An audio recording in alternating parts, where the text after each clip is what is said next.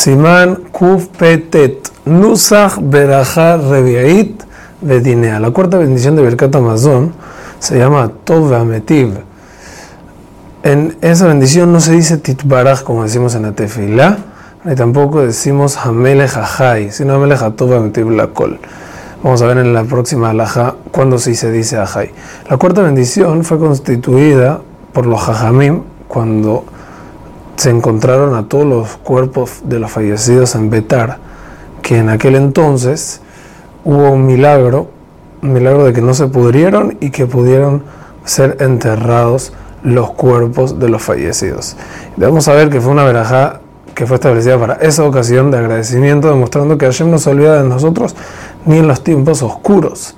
De todas maneras, Jajamín vieron como es una verajá de agradecimiento de meterla en Birkat Amazon y aparte habla del Mashiach, entonces por eso pusieron esa verajá. En verdad, la verajá no es larga, no es tan larga como la tenemos nosotros, y por eso solamente comienza con Baruch, pero no acaba con Baruch. Y comienza con Baruch, ¿por qué? Porque no está ligada a las verajot anteriores, sino es algo por separado por sí solo. Y por eso comienza con Baruch y no acaba, como dijimos, porque no es una veraja larga, no fue constituida como una veraja larga.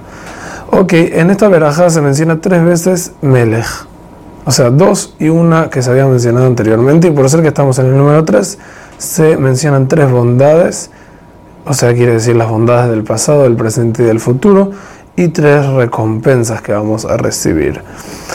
Tenemos que saber que en día de semana se dice Magdil, en días que hay Musaf, como Shabbat y Tov Rosh Chodesh, se dice Migdol. Una persona que está muy apurada, dice Rav Shlomo Zalman Neuerbach, que hasta Rahamán puede decir y así está bien.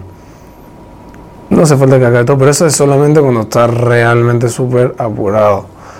Pero si es invitado, tiene que encargarse de hacer tiempo para decir la veraja del invitado, que esa no se la puede saltear. Hazak Ubaruch.